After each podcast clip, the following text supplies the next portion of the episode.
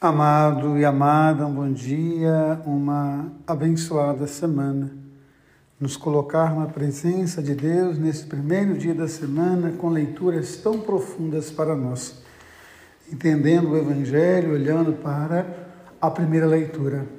Deus chama Abraão para uma grande viagem, deixar a sua terra, deixar a sua parentela e fazer um novo caminho é interessante porque o texto hebraico nos sugere Abraão entrar para dentro de si.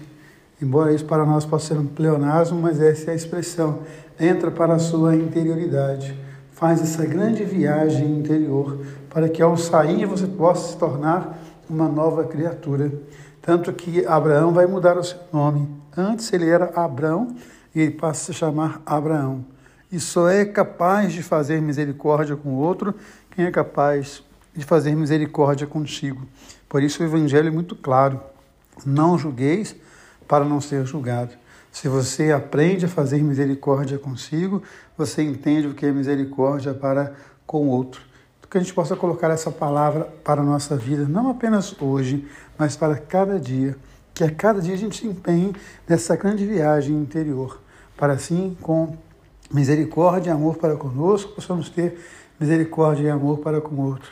Não julgueis e não sereis julgados. Com o mesmo peso que perdi, pesares os outros, também serás pesado.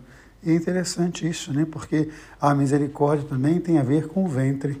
A mãe sabe o peso que o filho tem, pois ela sempre faz misericórdia. Deus nos ama com amor de mãe, com amor materno.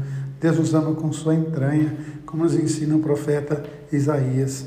Uma mãe pode até esquecer o filho que gerou, mas Deus jamais vai se esquecer de nós. Um beijo no coração, uma semana muito abençoada. Deus ama você, Deus ama em você. Amém.